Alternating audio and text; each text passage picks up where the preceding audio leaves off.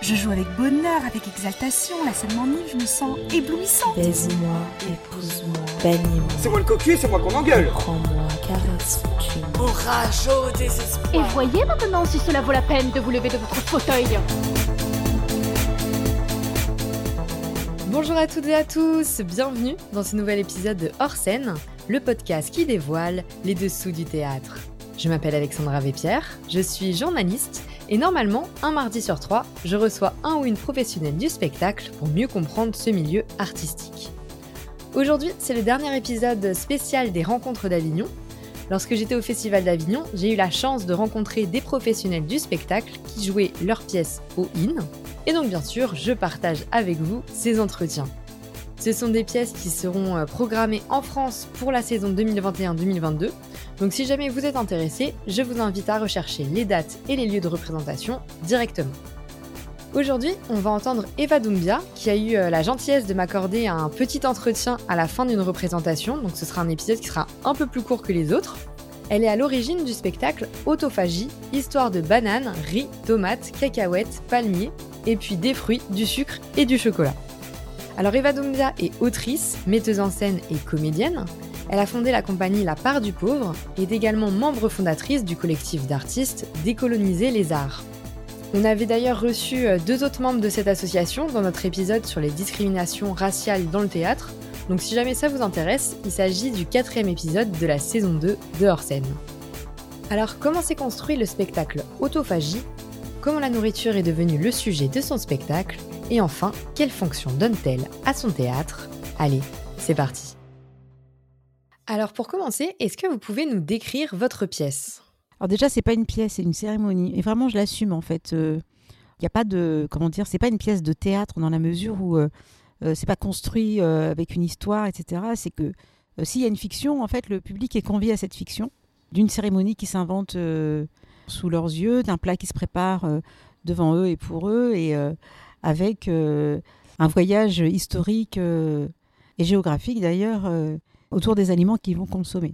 Donc, autophagie, c'est ce que j'appelle moi une eucharistie documentaire. C'est-à-dire qu'on on rappelle d'où viennent les, on, rappelle d'où viennent les aliments que nous consommons le plus quotidiennement, et on, explique en fait un certain nombre de choses que finalement on devrait, on devrait tous savoir, mais qui sont occultées en fait. Ça, c'est un, moyen de nous raccorder en fait avec, avec le vivant, avec le politique, euh, avec l'histoire. Et comment vous en êtes venu alors à vous intéresser euh, à l'origine des aliments qu'on consomme? En fait, c'est venu du, de, de- de- je crois que c'est venu euh, de ce jour où on m'a appris que le mafé, en fait, c'était récent. Et, euh, et je savais déjà, parce que, parce que je suis curieuse et que je suis gourmande, que la patate, la pomme de terre, que la tomate, c'était pas du tout européen. Et que déjà en Europe, on mangeait beaucoup de choses qui étaient, euh, qui étaient pas endogènes à la base, en fait. Et en fait, euh, bah, en cherchant, en fouillant euh, sur, sur tous les aliments, on s'aperçoit qu'il y a très peu d'aliments en fait, qui sont. euh, qui sont consommés là où ils sont de, de là où ils sont originaires en fait. À quel point la nourriture euh, est politique finalement? Tout est politique.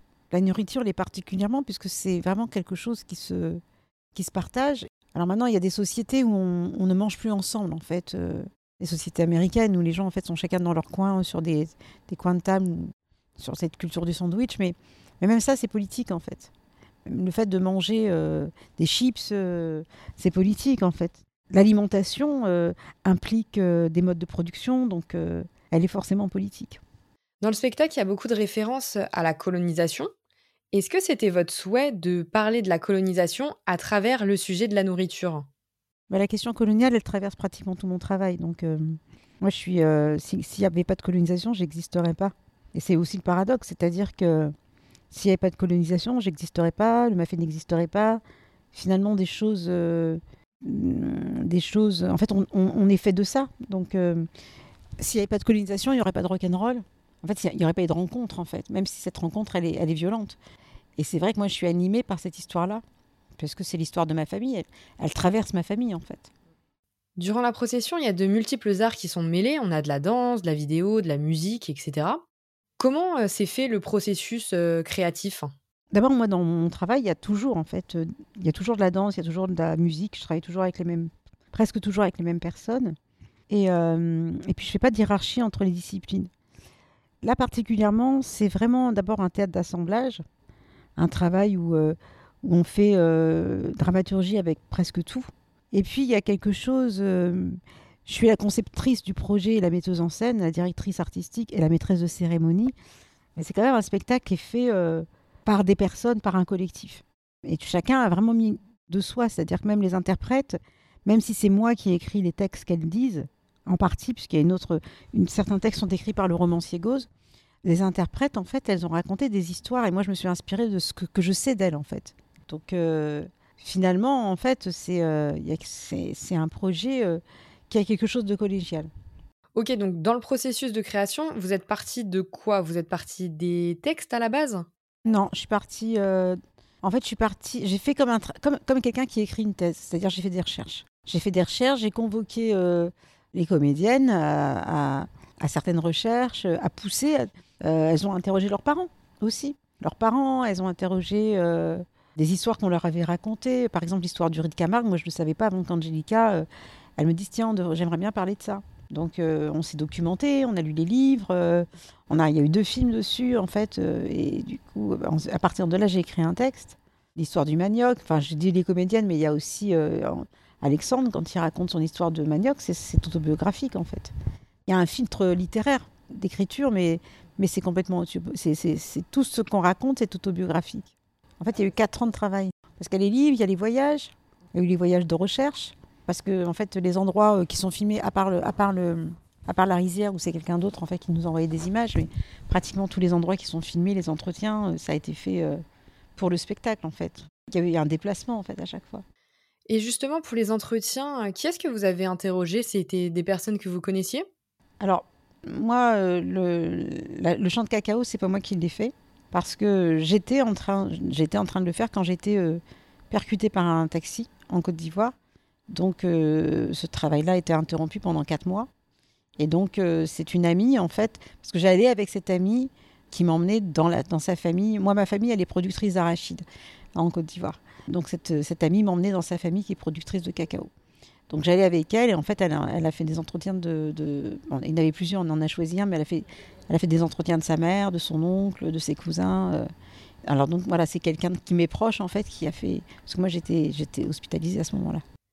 Et euh, à la fin de la procession, le public et les comédiens comédiennes euh, sortent pour se réunir et manger ensemble le mafé qui a été cuisiné au cours du spectacle. Pourquoi vous avez fait le choix de terminer le spectacle comme ça? La procession, c'est parce que normalement c'était ici. Dans la conception, c'est que les gens mangent dans le décor, euh, regardent les tableaux, enfin les, photos, enfin assistent, regardent tout ce qui...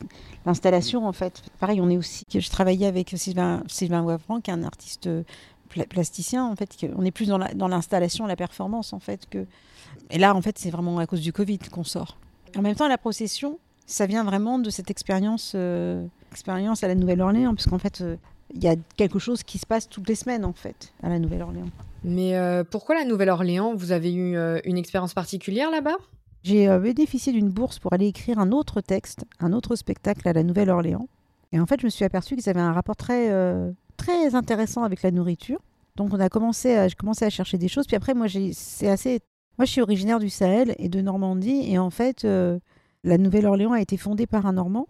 Et les esclaves qui ont été importés sont principalement des gens qui viennent du Sahel. Donc, euh, voilà, je pense qu'il y a quelque chose aussi où je me sens raccordée, en fait. Et donc maintenant, plus globalement, pour vous, quelle fonction a votre théâtre? De la réparation. Ce spectacle-là, c'est un spectacle pour, euh, pour dire les choses, pour les raconter, raconter des choses qu'on ne dit pas, forcément, qu'on ne sait pas. De la prise de conscience aussi. Et donc, vous y avez un peu euh, répondu tout à l'heure, mais est-ce que vous diriez que votre théâtre à vous est politique? Oui, les politiques. Il est politique, bien sûr. Soit à partir du moment où on, met des gens ensemble pour euh, raconter une histoire, c'est, c'est- on fait de la politique. Merci beaucoup à Eva Doumbia d'avoir répondu à mes questions. Et merci à vous d'avoir écouté cet épisode de Hors scène.